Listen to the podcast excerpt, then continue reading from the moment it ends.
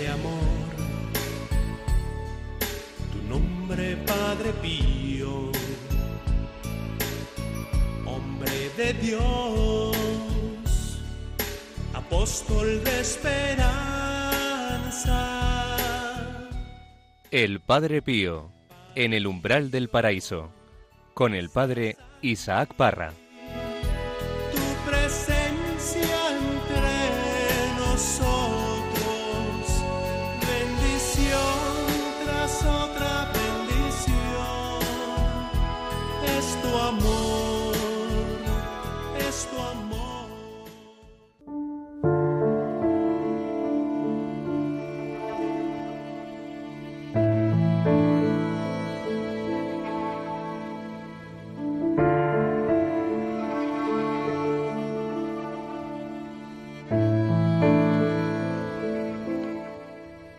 No olvides que has salido de la mano de Dios. Dios te ha creado, pero Él te sigue creando, renovando, construyendo una y otra vez. Mira a Jesús a los ojos. Verás que en su mirada no hay condena, solo amor y misericordia hacia ti y hacia cada hombre. Dile a Jesús todo lo que te ha herido, todo lo que te ha perturbado. Dile si tienes remordimiento de conciencia, de qué tienes miedo. Y pídele que te sane. Pide a Jesús que Él tome el control de tus miedos y de todo lo que te inquieta. Mira también si estás contento con tu vida, con los días pasados y los años recorridos. ¿Quieres cambiar algo? ¿Tu corazón te está advirtiendo de algo? ¿Te está diciendo algo la conciencia dentro de ti? Pues todo eso, dáselo a Jesús. Dios quiere que seas grande, quiere que seas santo. Dios está en ti. Tú eres el templo del Espíritu Santo. Por tanto, adelante, valientemente con tu Dios. Él lo guiará todo.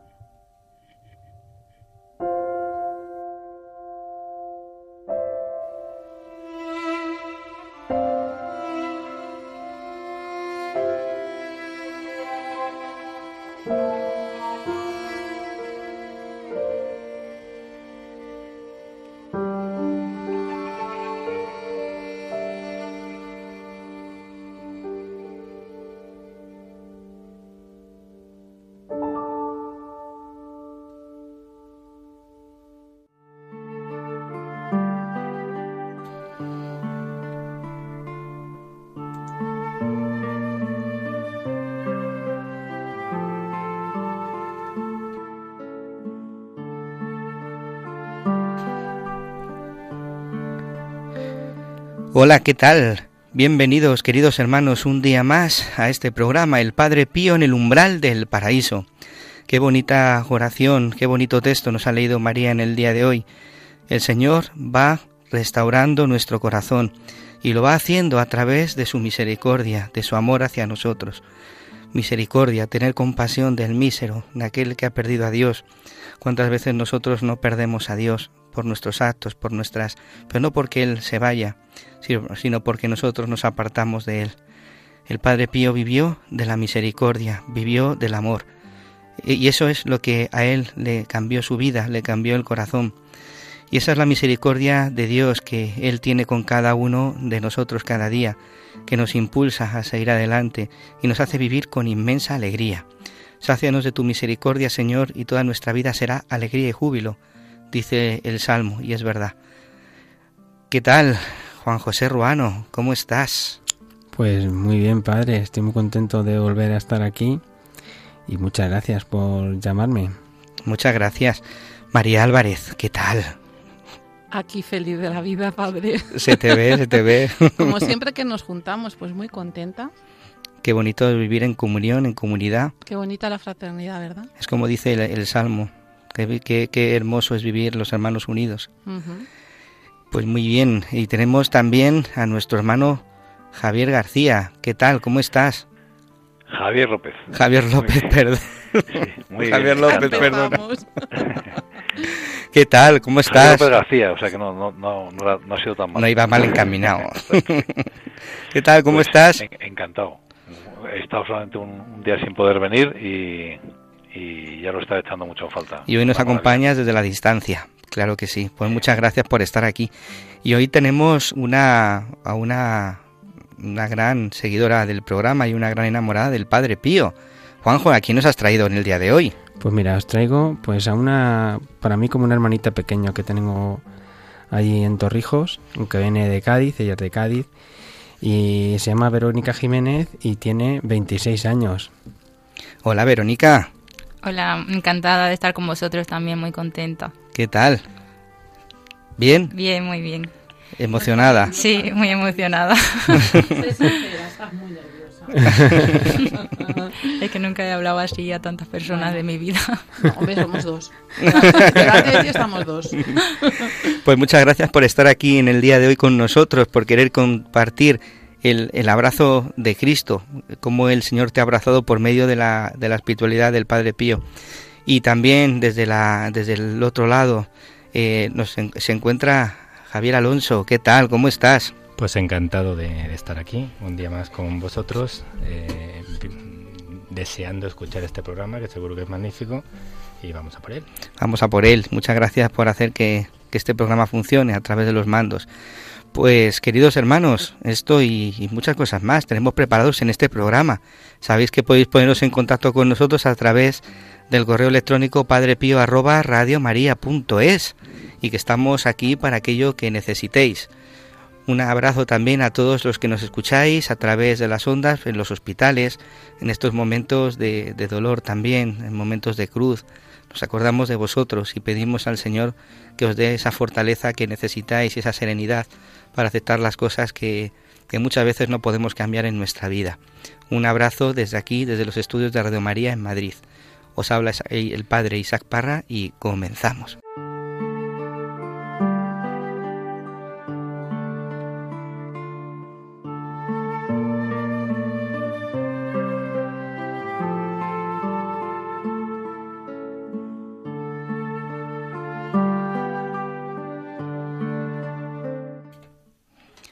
Pues efectivamente eh, tenemos aquí a, a nuestra hermana y amiga Verónica, que como hacemos en otros programas nos cuenta siempre su experiencia, su cómo el Padre Pío irrumpió en su vida y lo va a hacer pues mostrándonos el, el, el abrazo de Cristo, el abrazo de Cristo que es siempre pues lo que nos lleva al, lo que nos lleva a la salvación, lo que nos lleva al cielo.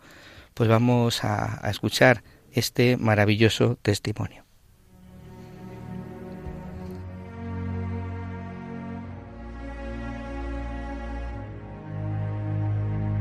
El abrazo de Cristo.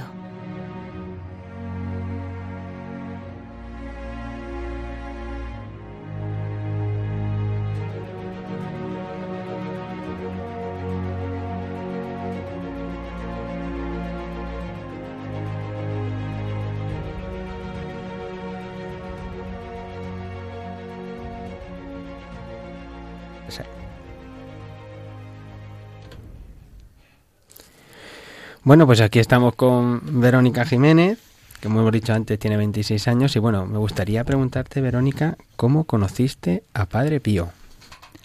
Hola a todos, pues yo conocí a Padre Pío cuando era una niña, tenía tan solo 10 años. Mi padre estaba viendo una película en su habitación acerca del Padre Pío y yo le pregunté qué estaba viendo como curiosidad de niña. Entonces él me comentó que estaba viendo una película de un santo, que era un hombre muy bueno, y en ese momento estaba el Padre Pío con las manos abiertas con los estigmas de Jesucristo. Y yo, ingenua de mí, le, dije, no me lo puedo creer, esto no puede ser cierto. Y él me aseguró que era cierto y que el Padre Pío era una persona súper buena, a quien el Señor le había dado esa gracia. Y El- me gustaría preguntarte, ¿quién es para ti el Padre Pío? El Padre Pío me ayuda todos los días, es mi camino a seguir desde que, bueno, apareció en mi vida porque eh, gracias a él sé que hay una vida más allá y que la vida terrena pues no es tan importante, ¿no? Y que tenemos que mirar hacia el cielo, qué es lo que nos está esperando. Pero yo sé que luego, mm, después de esos 10 años, como que no te lo creíste, ¿no? ¿Y qué pasó después para encontrarte con el Padre Pío? Eso es, al principio cuando mi padre me comentó eso, pues pensé que era mentira y lo olvidé, pero ya estaba dentro de mí esa imagen del Padre Pío en la película, bendiciéndome realmente porque estaba con las manos abiertas. Y bueno, pues a pesar de que no lo creí, después con los años, cuando tenía unos 21, a ver, yo tenía una pareja, eh, me dejó, bueno, lo dejamos y en ese momento yo lo estaba pasando muy mal de hecho, el, mismo día le dije, bueno, pues si es lo que Dios quiere, pues adelante. Y eso que yo era creyente, pero no iba a misa ni nada, ¿no?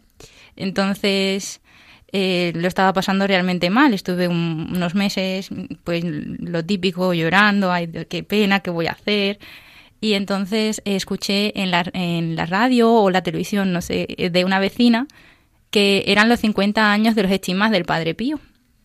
Y pensé, hombre, el de la película, mm. ¿qué será de él? Y entonces en ese mismo momento em, busqué en el teléfono acerca de su vida y estuve todo el rato, me leí la Wikipedia de Padre Pío entero, desde el principio hasta el final, eh, me enganché muchísimo, mm, digo, madre mía, me estás ayudando en este momento tan difícil, ¿no? De nuevo, lo volví a olvidar, como si como el día de la película igual. En ese momento estaba conmigo y después yo seguía haciendo mi vida como si él no existiera. Luego, más adelante, eh, tuve, bueno, fui a una, tuve la suerte de entrar eh, de prácticas porque soy profesora, ¿no? En un colegio concertado católico y allí me dijeron que iban a hacer una peregrinación con el Sepaju. Y me apunté. Y era una peregrinación, a Francia, a Parailemonial, para visitar al Santo Cura de Ars y Santa Margarita María de Alacoque. Entonces estuve visitando muchos sitios y ya por último, cuando nos íbamos a ir, fuimos a, Aviñón, que es la antigua sede papal, y allí pues estuvimos dando, bueno, dieron la misa y demás. Y ya cuando nos íbamos a ir, eh, vi una figura del Padre Pío. Y me impactó muchísimo. Ese fue el tercer encuentro, digamos, con Padre Pío. Lo miré, me puse a llorar muchísimo, me puse de rodillas mm, y me arrepentía de toda mi vida. En ese momento vi mi vida pasar y yo, Padre Pío, perdóname que no te he hecho caso y siempre has estado ahí, ¿no? Eh, yo digo que mm, Padre Pío me ha elegido él a mí, no yo a él, ¿no? Eh, fue casual la película, fue casual la vecina y fue casual verlo en una peregrinación donde yo iba buscando a Dios y, mm, y él estaba ahí siempre a mi lado y ayudándome pues a ese encuentro. Bueno, Padre Pío ya hemos escuchado aquí otras veces contar el testimonio a más gente y es verdad que su misión ahora en el cielo, como lo fue cuando estaba aquí con nosotros, es llevar a la gente a Dios, ¿no? Lo que tú dices, fuiste a esa peregrinación buscando a Dios y encontraste al Padre Pío como intercesor. Entonces, a partir de ese momento tú decías, no iba a misa y demás. ¿De qué forma Padre Pío te, te empuja, te ayuda, te instruye para que empieces a tener una vida coherente con la fe que dices profesar? Muy bien, pues después de esa peregrinación pues me, bueno, yo ahora mismo estoy viviendo en Torrijos, ¿no? Y entonces vi un, un cartel que hacían grupos de oración del Padre Pío. Y digo, otra vez, me persigue. Digo, bueno, pues voy a ir a ver qué, qué pasa. Total, que fui y bueno, pues desde ese momento pues yo me, me, leo acerca de la vida del Padre Pío y una de sus cosas, ¿no? Pues dice que si quieres ser una hija espiritual de él, pues tienes que hacer cosas buenas, ¿no? Y desde entonces pues intento ir a misa todos los domingos y hacer todo lo que puedo. Es más, él mismo dijo que no le dejemos mal delante de Jesús. O sea, él nos coge a nosotros, pero no le podemos dejar mal. Y yo pues después de haber pasado de él tantas veces no quiero no quiero nunca más, ¿no? Porque al final es mi pilar ahora mismo y, y le quiero mucho. ¿Y la vida de sacramentos? Pues también intento ir a misa y cumplir todo lo que puedo. ¿La confesión? También. de otra manera? Sí, también. Eh, pues tengo un padre espiritual que yo eh, en la tierra, yo digo que Padre Pío es del cielo y el de la tierra, pues yo creo que él no lo sabe, pero yo siempre pues mm, me gusta confesarme con él y bueno, le quiero mucho. También. ¿Qué es lo que más te llama la atención del Padre Pío? Mm, bueno, pues además de las cosas así como mm, los estigmas y lo que lo típico, ¿no? Pues yo creo que el Padre Pío es como un padre para mí, porque mis padres se divorciaron, ¿no? Y mi padre pues es mi padre y yo pues lo quiero un montón, pero también ha hecho como esa versión de padre. Em, no sé. ¿Ha, ha suplido a lo mejor alguna carencia que podías tener tú con tu padre? claro. de la historia, ¿no? De... A ver, tampoco quiero decir eso porque mi padre ha hecho, pues, bueno, ha hecho y sigue haciendo mucho por mí, pero al estar divorciados y no vivir juntos, pues entonces es como una carencia al fin y al cabo. Javi quiere hacernos una, una pregunta.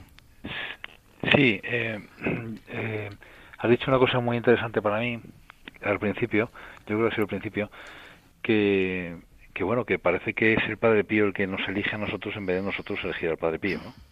Yo he tenido siempre también esa sensación, por lo menos en mi experiencia, ¿no? Siempre he tenido esa sensación y además la misma sensación de, de que el proceso va poco a poco y va como, te lo vas encontrando, ¿no? Que es un poco también lo que has ido contando tú. ¿Y no te has preguntado alguna vez por qué tú? Porque puede elegir a cualquier otra persona, ¿no? ¿Por, qué tú? Sí, claro, me lo pregunto todos los días y ahora mismo me pregunto que qué hago aquí hablando, quién soy yo para hablar de un santo tan, tan importante, ¿no? Pero bueno, él se vale de los más pequeños y yo creo que por eso, no sé. te lo digo porque yo a veces, yo le doy bastante vueltas a eso también a la cabeza y, bueno, pues eh, yo creo que las conclusiones sobre esa pregunta van madurando según vas conociendo al Padre Pío, por lo menos en mi caso, vamos. Y por lo menos en mi caso se refiere más a, a toda la espiritualidad que tiene el Padre Pío sobre el tema del sufrimiento, que es un, un misterio gigantesco para los cristianos, para, para todos nosotros, y que yo creo que no hay nadie que lo trate tan, tan bien como, como él en la historia, vamos. Pero bueno, esas son cosas que yo creo que se van descubriendo poco a poco. Sí, pero fíjate, Javi, que aquí cuando hemos hablado de este tema nos pasa a todos un poco igual, que todos tenemos santos em, con los que nos sentimos a lo mejor, bueno, todos o la mayoría de nosotros, con los que nos sentimos como emocionalmente más vinculados y el Padre Pío como que ha venido y sí le queremos mucho, le reconocemos como padre educador y demás, pero, pero no es nuestro primer santo favorito como ¿no? A mí por lo menos me pasa, a Pablo nos lo ha contado algunas veces, yo, Juanjo no sé también. En toda, en toda España el Padre Pío no se, no se ha conocido muy bien hasta hace muy poco tiempo. Entonces, claro, nosotros teníamos nuestros santos tradicional, tradicionalmente en España, pues no sé, San Antonio es muy querido en España, hay muchos, muchos más santos, ¿no? Que están muy queridos en España, pero el Padre Pío, mm, pues prácticamente hasta los últimos 20 años, o como mucho 30 años, no se ha, no se ha conocido mucho en España, la verdad, por lo menos esa es mi sensación. Mm. Y claro, sí que es cierto que ha tenido que ir, que ir él a, buscarnos, ¿no? Es verdad. En ese sentido. El Padre Pío siempre llega en un momento determinado de la historia, ¿verdad? De cada uno de nosotros. Y según van eh, adelantándose los acontecimientos en tu vida, vas entendiendo por qué el Padre Pío te ha buscado. Exacto, exacto. Porque Le, iba a llegar un momento en el que ibas a necesitar de sus enseñanzas, de su intercesión. ¿Eso te ha pasado a ti, Verónica? Bueno, eh, sobre todo cuando la el segundo encuentro con Padre Pío, digamos que cuando lo dejé con mi pareja, yo creo que el Padre Pío me quería ayudar y quería aliviar mi sufrimiento y quería hacerme entender que mm, hay más vida, que no se acaba el mundo y que Él está conmigo y que me quiere y que, mm, y que no tengo que tener miedo y hay que aprender a dejar ir. Y bueno, pues como hablaba usted del sufrimiento, pues es muy importante, ¿no? Darle sentido a ese sufrimiento, porque si no da sentido al sufrimiento, pues sufres el doble. Entonces, o sea, que el Padre Pío te trajo esperanza. Claro. Al final es eso, el Padre Pío te trae esperanza. Sí, sí, sí, te lleva, te lleva de nuevo al Señor, es lo que siempre decimos en este programa, ¿no? Cómo los santos eh, nos llevan, nos llevan a, al Señor de nuevo y nos llevan en momentos determinados de nuestra historia, cuando parece que todo está perdido, cuando parece que nos hemos apartado viene ese, ese abrazo de, los santos, ¿no? Eh, Verónica, ¿qué es lo que más te llama la atención de la, de la espiritualidad del Padre Pío? Eh, pues no sé, a ver, en principio yo creo que el Padre Pío em, es como un ser a quien Jesús ha iluminado y le ha dado una serie de dones para ayudarnos. Y mm, lo que más me llama la atención pues es su capacidad de, de ser tan humilde, de crear un hospital para ayudarnos y de hacer muchas cosas mm, con esos dones recibidos, ¿no? No se los guarda para él, ¿no? Los coge y los da para, para todo, ¿verdad? Me llama la atención de que yo creo que todos los que hemos entrevistado en la radio, no hay nadie que haya dicho eh, que el Padre Pío es como un padre yo creo que todos hemos dicho lo, mismo, que el Padre Pío es como un padre, ¿no? y hemos visto la película de Carlo Carley. Vaya instrumento del, Padre Pío, ese sí que es un instrumento del Padre Pío. Efectivamente. Pues yo quería hacerte una otra pregunta, eh, Verónica, una que me ha llamado mucho la atención, porque claro, tener a una chica tan joven en este programa con nosotros, que se haya encontrado con el Padre Pío, que se haya enamorado del Señor por medio de esta espiritualidad y que haya dicho lo que has dicho antes, que me llama mucho la atención. Dice, la vida terrena no vale la pena para nada. Entonces es una, una cosa que... Es evangelio en estado puro. Es evangelio en estado puro. Entonces, pues me gustaría que nos lo explicaras. Bueno, usted dice que soy muy joven para estas cosas, pero más quisiera yo haber dicho esto mucho antes, porque yo daba tumbos sin saber dónde iba. Y ahora pues tengo mi mirada al cielo y sé lo que quiero y tengo las ideas claras o por lo menos quiero tenerlas, ¿no? Eh, no quiero decir que no sea que la vida no sirva para nada, ¿no? Porque eh, gracias a esta vida podemos llegar a Jesús, ¿no? Entonces em, es muy importante pues eh, saber llevar bien nuestra vida, ¿no? Para ese encuentro que, que nos está esperando, ¿no? Y bueno, también eh, eso, al no darle tanto valor a cosas míseras, mm, pues me ayuda a vivir todos los días pues con otra ilusión y otro espíritu, ¿no? Por ejemplo, mm, si a lo mejor me ocurre cualquier conflicto, pues meditarlo, ¿no? Y decir, bueno, pero esto realmente tiene tanto valor Em, realmente lo que de verdad ofende al Señor es el pecado, ¿no? Y es lo que nos tiene que hacer daño. Lo demás, bueno, pues abrazar la cruz, como dice el Padre Pío, y para adelante.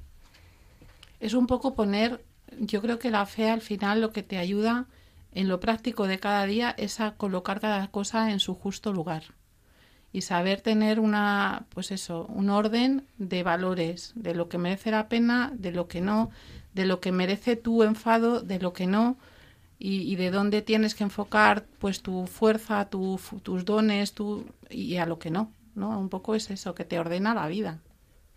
Te ordena la vida. Te ordena la vida siendo Dios el centro, claro. Si, claro. si no hay centro, no hay orden. No sé, es como... No sé qué sacerdote leí una vez que decía eh, que el hombre era un ser pendular, que la vida del hombre era como un péndulo y el péndulo solamente cuando tiene un eje arriba que lo sujeta, pues, pues no, no, pues funciona, ¿no? Entonces, eh, sin Dios, pues, pues, no, no hay, pues no hay vida. Las cosas como son. ¿Cómo miras al cielo cada día?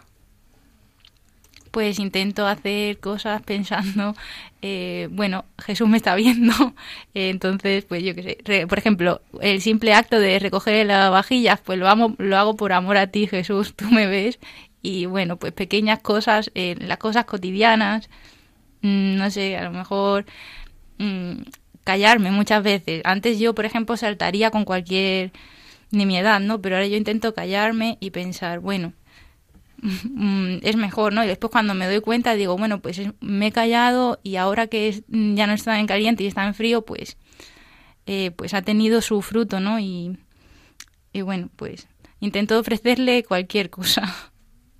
¿Has ido a San Giovanni Rotondo alguna vez? No, eh, voy a ir por primera vez en diciembre y estoy deseando ir, aunque me da un poco de miedo porque tengo las expectativas muy altas y no sé lo que me voy a encontrar, entonces mejor no pensarlo. Pues hombre, vas a ir también acompañada. Eso es lo bonito, ir sin expectativas, sin, sin nada, ¿no? Porque el Padre Pío sorprende.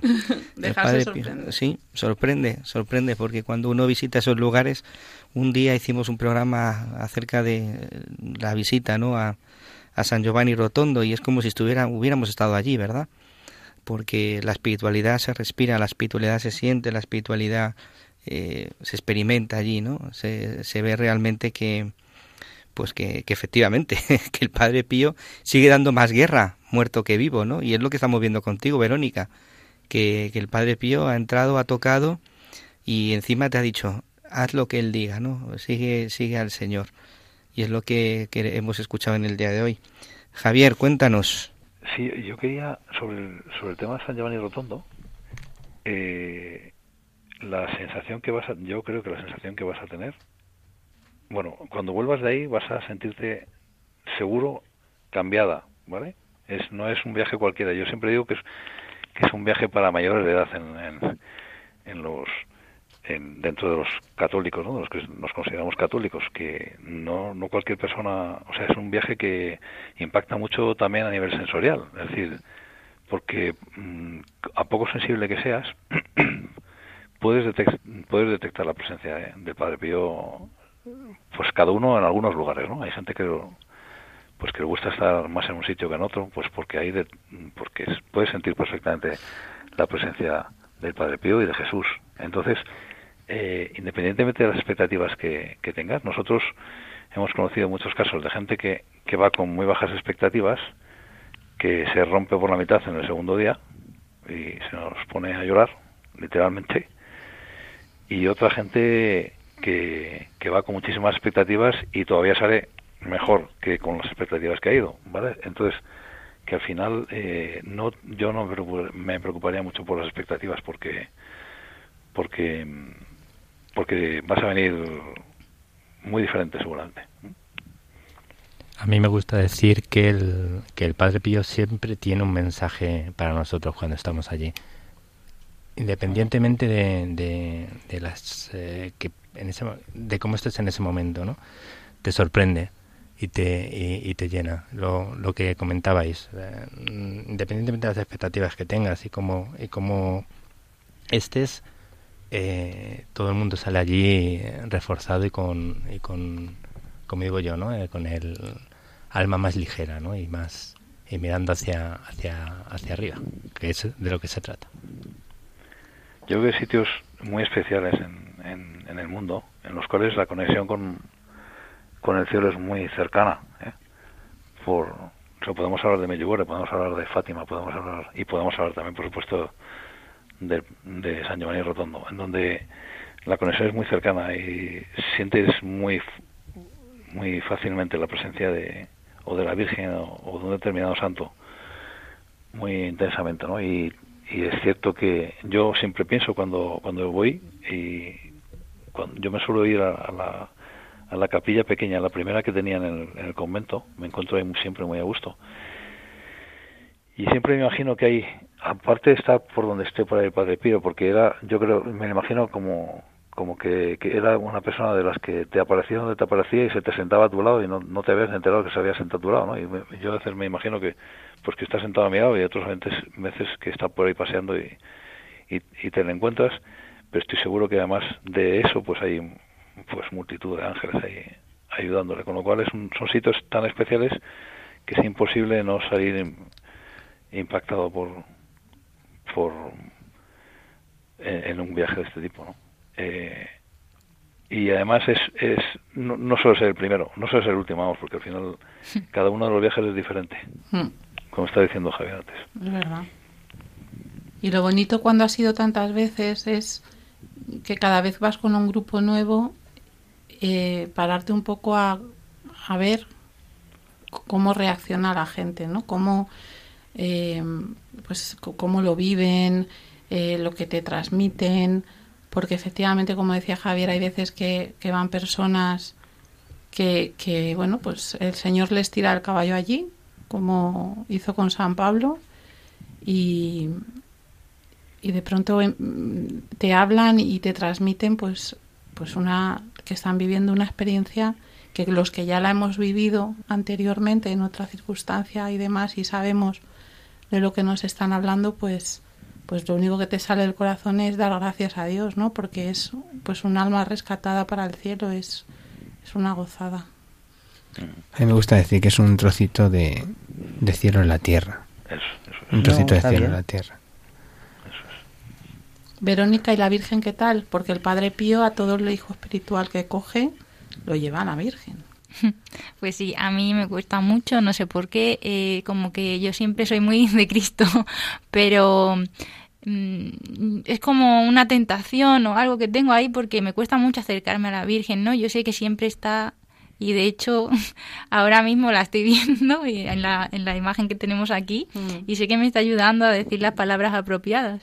Entonces yo sé que ella está conmigo y que siempre me ayuda, pero mm, sinceramente que me cuesta mucho, aunque yo sé que, que ella está.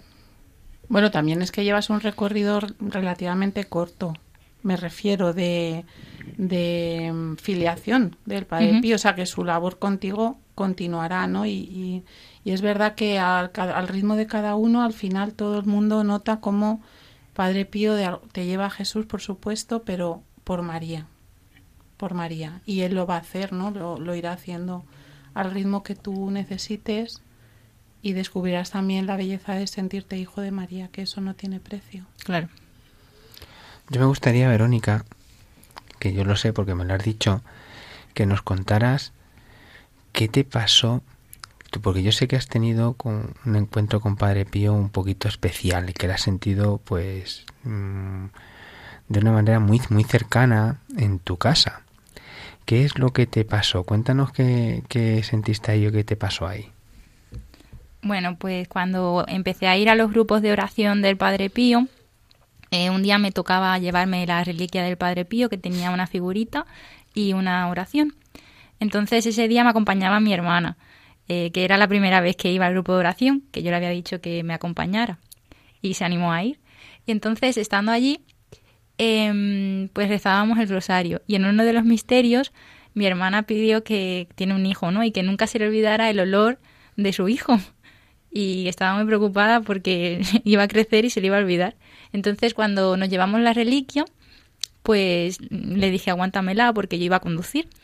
Y bueno, pues se la puso en la falda y me dijo, Verónica, huele mucho, huele mucho, eh, tiene un olor muy fuerte y se puso a llorar y yo no, no lograba olerlo. Y yo, bueno, pues no sé, el ambientador, mi colonia, la tuya, no sé lo que es, que no, que no. Me decía, estoy segura que viene de aquí, de la reliquia del Padre Pío.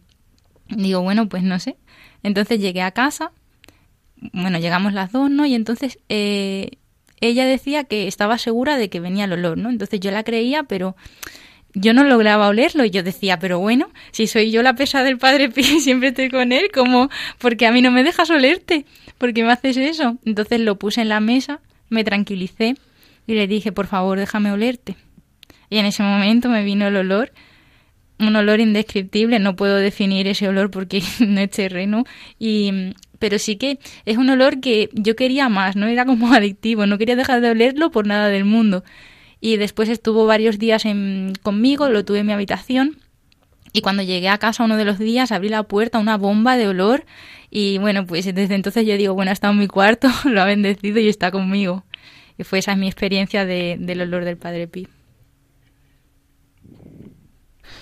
Mm, Verónica, eh, te quiero pedir que te quedes con nosotros en el programa porque lo que vamos a hacer ahora es eh, leer un fragmento del epistolario del Padre Pío y quiero que nos ayudes tú a contar con tu experiencia lo que vas a escuchar. ¿Mm? Ese, ese párrafo del epistolario, que seguro que tú conoces, porque alguien te lo habrá regalado, el epistolario segundo, eh, pues vamos a escuchar un fragmento del epistolario, si te parece, y, nos ayudas tú también a, compartir con los oyentes lo que, lo que te dice. ¿Te parece? Vale. Pues eh, vamos a ello.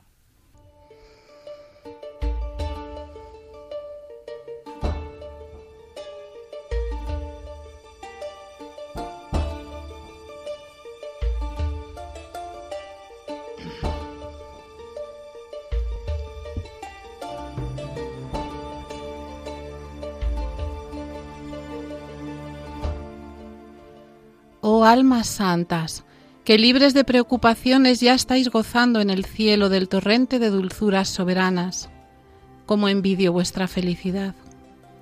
Por piedad, porque estáis tan cerca de la fuente de la vida, porque me veis morir de sed en este bajo mundo, sedme propicias, dándome un poco de esa fresquísima agua. Almas bienaventuradas, demasiado mal lo confieso, demasiado mal he gastado mi vida, demasiado mal he guardado una joya tan valiosa. Pero viva Dios, pues siento que todavía hay remedio para esta culpa. Pues bien, almas dichosas, sedme corteses y ofrecedme una pequeña ayuda. También yo, ya que no puedo encontrar en el descanso y en la noche lo que necesita mi alma, también yo me levantaré como la esposa del cantar de los cantares y buscaré al que ama mi alma. Me alzaré y buscaré al que ama mi alma, y lo buscaré siempre, lo buscaré en todas las cosas, y no me detendré en ninguna hasta que lo haya encontrado en el trono de su reino.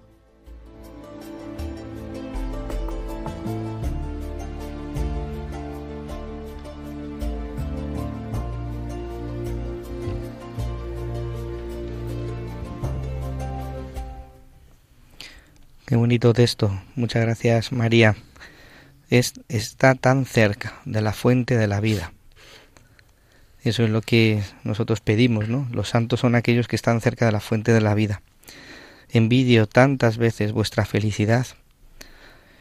Cuando la Iglesia celebra el Día de los Santos, eh, lo celebra y nos dice a cada uno de nosotros que estamos llamados a ser santos y que se puede ser santos. Hay tanta gente que pues está en los cementerios y que no ha sido canonizada por la Iglesia, pero que realmente han vivido en la tierra amando al Señor con todo el corazón, con toda el alma y con todas las fuerzas, y han vivido realmente la vida heroica, ¿no? Fiándose, fiándose de Él, como decía eh, Verónica, ¿no? Viviendo solo para Él, queriendo ser de Él. Y, y es lo que nos pide la Iglesia, lo que nos pide el Señor, ser santos, ser santos. Y eso aquí también en la tierra podemos, ¿no, María? Podemos estar cerca de la fuente de la vida. Bueno, el Señor ya se ha encargado de dejarnos todos los medios, ¿no? Es verdad que es el Espíritu Santo el que, el que santifica, el que vivifica, eh, pero Cristo nos ha dejado los sacramentos, nos ha dejado pues la, la, la recomendación de orar y velar continuamente.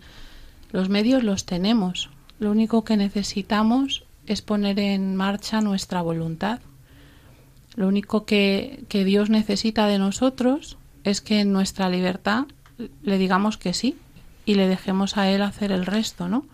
Porque si nos cerramos a la gracia, si nos cerramos a sus dones, si nos cerramos a todo lo que Él nos quiere dar, pues, pues bueno, pues iremos pendiente abajo, cada vez más vacíos, cada vez más tristes, cada vez más solos y quizá llenos de cosas materialmente, pues bueno, exitosos, ¿no?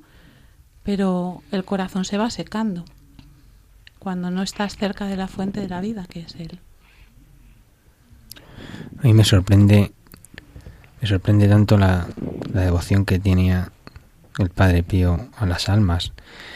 Eh, a mí lo primero que me hizo fue la, llevarme a la Virgen María, pero lo segundo, lo tercero que hizo el Padre Pío fue tener devoción a las almas del purgatorio, aunque en este texto se decide las más bienaventuradas que está con el Señor y cómo él pide pues eh, esa ayuda, ¿no? Y esa agua fresca, como lo llama él, ¿no? Y esa pequeña ayuda, llega a decir, ¿no? Y que va a seguir buscando a, al Señor hasta que lo encuentre. Y es que esta carta me lleva a, a lo que es la comunión, comunión de los santos, la comunión de los santos, es que me encanta en ese sentido, ¿no? Como él, Padre Pío toca todos los palos, todos los palos que pueda haber en, en devociones, a, es que toca absolutamente todos y es que en, en esta carta, que yo no había eh, leído, eh, es, es, alucinante cómo mira al cielo y esta vez mira a todos los santos, tiene esa envidia que ya están disfrutando del Señor y lo quiere con toda su alma la sensación, la, lo que a mí me transmite es la sensación de que nuestra religión se tiene que vivir tanto en la tierra como después en comunidad, ¿vale? y da igual, como estoy diciendo, el tiempo, da igual que sea aquí, que sea donde estemos, que estemos en el purgatorio, que nos ayuden los de abajo a salir del purgatorio. Al final es todo una cuestión de, de vivir en comunidad, en comunión, como estaba diciendo antes Juanjo, ¿no? Entonces, eh, no se puede concebir de otra manera. Hay, eh, hay muchas aproximaciones, sobre todo de la gente que está empezando, ¿no? de intentar vivirlo de manera privada y aislada, eh, pero es prácticamente imposible. Posiblemente había gente que está pues muy llena de Espíritu Santo y son capaces de vivir como unitaños y tal, pues ahí puede haber alguna excepción, pero eh, nuestra religión está pensada para vivir y disfrutar y, crecer en comunidad, en cualquier estado en que estemos. Eh, eso, eso por un lado. Por otro lado, es preciosa la analogía que está haciendo con el agua que emana, que también en otras ocasiones eh, yo por lo menos la veo más identificada con la luz, ¿no? con la cercanía a la luz. Y cómo esos seres que, que nos han precedido y que, como decía antes Isaac, pues muchísimos, la grandísima mayoría de ellos no, ni siquiera se conocen públicamente, ¿no? Porque porque son muchos más seguramente los que los que no han sido reconocidos, pero están ahí. Eh, son transmisores de la luz y nosotros al final aquí también tenemos que ser transmisores de la luz y que todo lo que nos quita la luz son nuestros pecados. Lo que hace que nuestros vestidos no sean tan luminosos como los que tienen los santos aquí en el purgatorio o donde estemos, son los pecados. Entonces, eh, bueno, también decía, decía el Padre Pío que la única cosa por la cual nos tienen envidia los ángeles es porque somos capaces de desde aquí, y ellos no pueden, de sufrir por los demás, ¿no? O sufrir o pedir también por las almas del purgatorio, o sufrir o pedir por los pecados de nuestros hermanos que tenemos aquí. Entonces, eh, que siempre tengamos en cuenta, yo creo que lo que a mí me dice la carta sobre todo es que siempre tengamos en cuenta que nuestra religión la tenemos que vivir y tenemos que crecer en ella en comunidad. Juanjo, me gusta la camiseta que traes. ¿Te gusta la camiseta? ¿Qué pone? Pone Holy Wings. Holy Wings. ¿Sabes lo que significa Holy Wings? Cuéntanos. Holy Wings significa la santidad vence. Toma ya, María. Pues me encanta. Me encanta porque además eh, tenemos una lucha, los padres, con el dichoso Halloween, que no es Holy Wins, es Eso es. Halloween. Eso es. En uno vence la santidad y en otro vence todo lo contrario.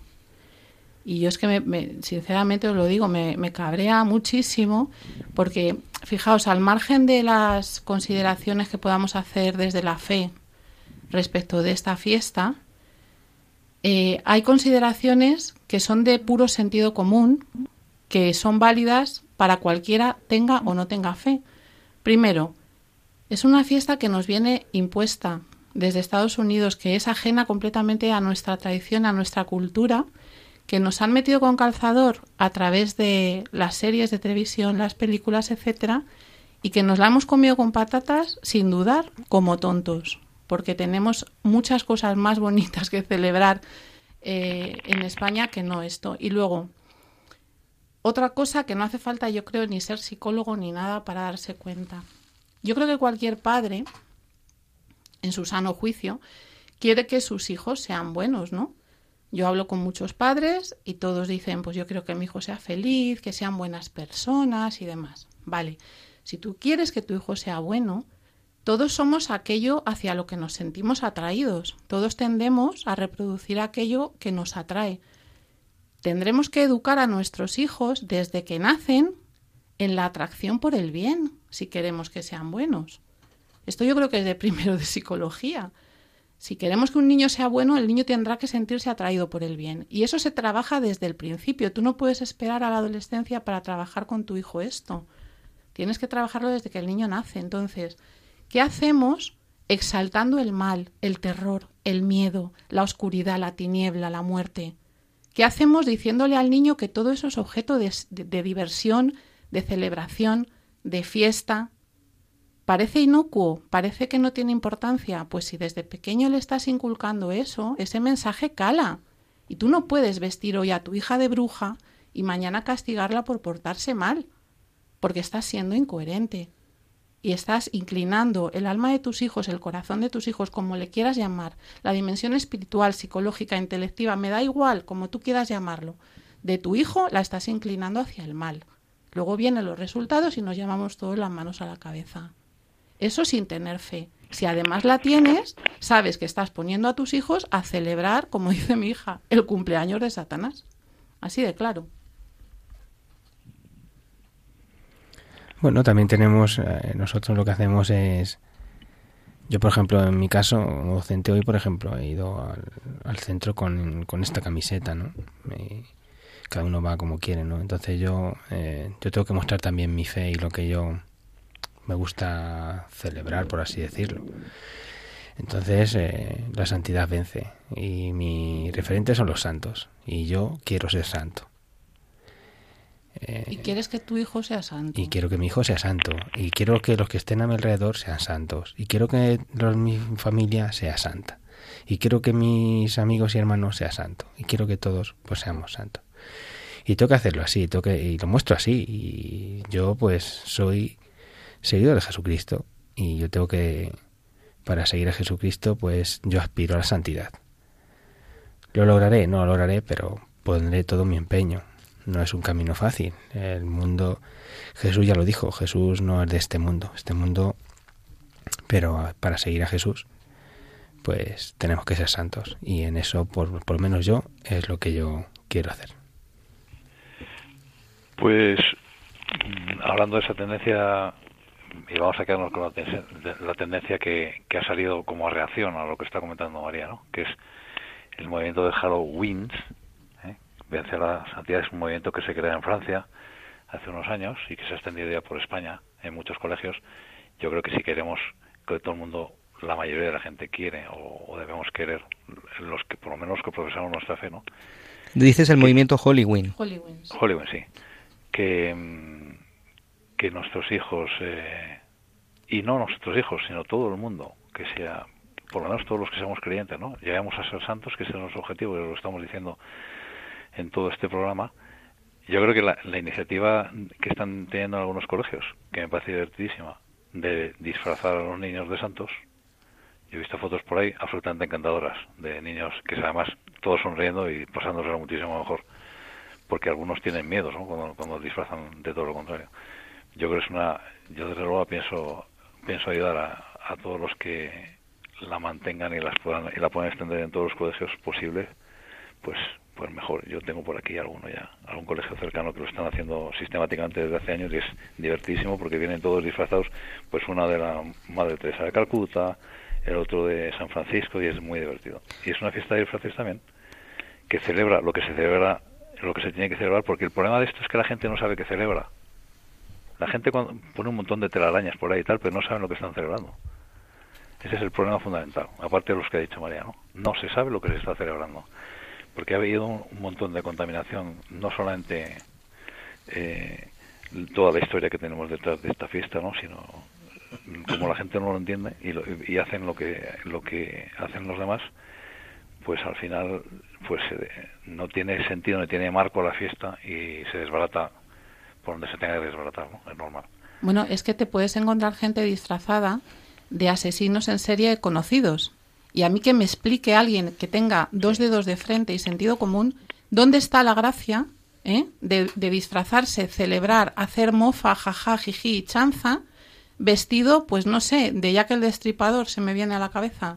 Y te digo este porque es el primero del que me acuerdo su nombre, o de Charles Manson.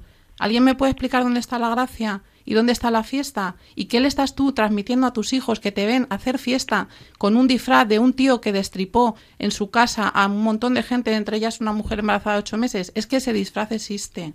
O sea, es que hay, hace falta de verdad, o sea, ya tengas o no tengas fe, hace falta ser un descerebrado. Yo lo siento, pero lo digo en los dos países, en dos países como en México, celebran el Día de los Muertos. Claro, el Día de los Muertos ahí tienen problemas de sincretismo con, con otras religiones, pero el Día de los Muertos sería el día 2, que también es un día de los muertos, si queremos, ¿no? Que sería el día 2, no el día víspera de todos los santos. Mm. Entonces, bueno, pues eh, la gente no sabe lo que está celebrando y yo creo que por eso se desbarata totalmente. Pero mira, igual que tú cuando le das de comer a tu hijo para que alimente su cuerpo, cualquier alimento, miras la etiqueta a ver qué lleva, pues cuando le das a tu hijo algo que alimenta su No digo alma para el que el que no tenga fe no diga, ah, es que yo no creo. No, alma, espíritu, intelecto, me da igual.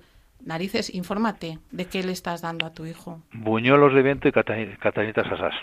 Y huesito, y huesito de santo. Porque nosotros, nosotros los cristianos celebramos eh, la, la santidad, celebramos la vida. Y nosotros hemos celebrado y celebramos que el Padre Pío está cerca de la fuente de la vida. Y eso es lo que nos ha transmitido en el día de hoy Verónica. Muchas gracias por estar con nosotros. Muchas gracias a vosotros. Gracias por contarnos tu experiencia, que la has hecho muy bien. ¿eh? ¿Te ha gustado? Gracias, sí, mucho. Te esperamos en otro programa. Muchas gracias. Juan José Ruano, muchas gracias por estar con nosotros y por habernos traído aquí a Verónica, desde tu pueblo. Pues sí, pues muchas gracias a vosotros también por invitarme cada, cada programa. Y sí, yo recuerdo a Verónica, hay una anécdota que terminamos el, el grupo de oración y se me acerca una niña muy jovencita y me dice que se quiere apuntar, que se, me quiere apuntar al, al grupo de oración, me dijo. y me hizo mucha gracia por la- ver una persona tan, tan joven, ¿no? Y bueno, y ahora pues es una, una pequeña hermanita mía y que la quiero un montón. Igualmente. Pues atención, jóvenes de España, porque el Padre Pío últimamente está tocando mucho la juventud. Sí, efectivamente. Es verdad. Mm. María Álvarez, muchas gracias. Muchas gracias a ti, padre, por invitarnos a venir, a los compañeros de la mesa, a Javi en la pecera, a Javi en su casa, a todos los oyentes y sobre todo gracias a Dios. Muchas gracias, María. Javier López, Muchísimas gracias. Qué programa tan bonito y tan interesante como siempre. gracias por estar con nosotros en la distancia, desde la pecera, desde los otros la- del otro lado del cristal. Javier, Alonso, gracias. Gracias, gracias también a vosotros y a todos los oyentes por aguantarnos eh, un día más. Estos sí que van a ser santos por soportarnos. Sabes, Verónica, que acabamos siempre el programa como más nos gusta, y es rezando. Entonces, pues vamos a acabar nuestra nuestro programa dándole gracias a Dios por todos los bienes con que nos ha enriquecido en, en- en este día, en el, en el día de hoy, Entonces, pues vamos a acabar con una oración. Daros las gracias a todos vosotros eh, que nos seguís cada día, en cada momento. Gracias pues porque porque sois fieles y sobre todo nos escribís al correo electrónico dándonos pues vuestros consejos, vuestras ayudas, rezando por nosotros. Tenemos a- aquí a una oyente que nos escribe al correo electrónico padrepío@radiomaria.es y nos dice que hay un libro que ella ha estado en la biblioteca de la ONCE y hay un libro del Padre Pío en braille por si acaso aquellas personas que, que estáis escuchando el programa, que tenéis baja visión o no tenéis visión, pues os puede interesar. El libro es El Padre Pío, Mensajes del Santo de los Estigmas. El escritor es Laureano Benítez y José Antonio Benítez, que también han estado en este programa con nosotros. Pues eh, muchas gracias a todos vosotros y nos vemos en el próximo programa.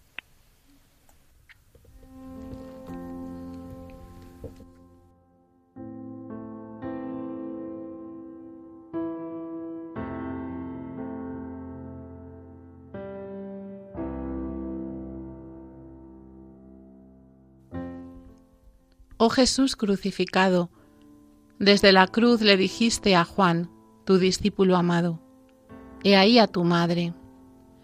Diste tu amada Madre María por madre a tu discípulo. Dámela a mí también. Haz que sea digno de que tu Madre María sea mi madre también.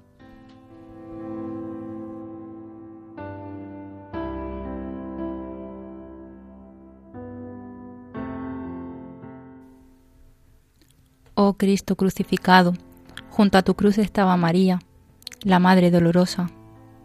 No hay dolor más grande que el de una madre. Tú, oh Cristo, crucificado, has transformado el dolor en gozo.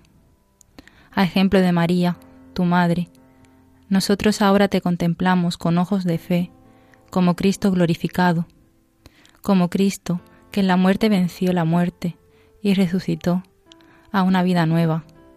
Gracias, oh Cristo crucificado.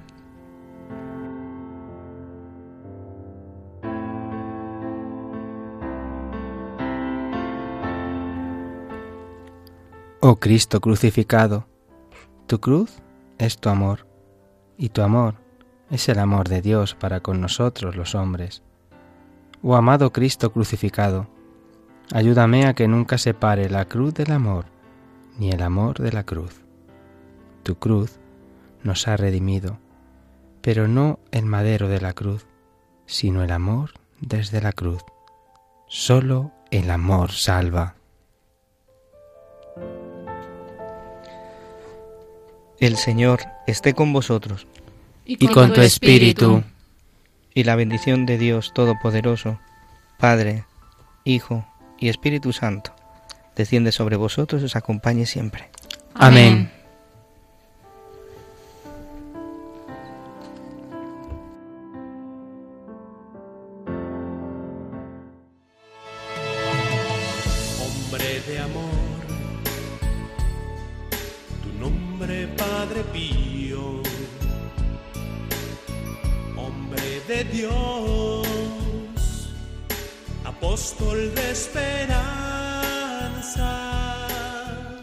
Padre Pío en el umbral del paraíso con el Padre Isaac Parra.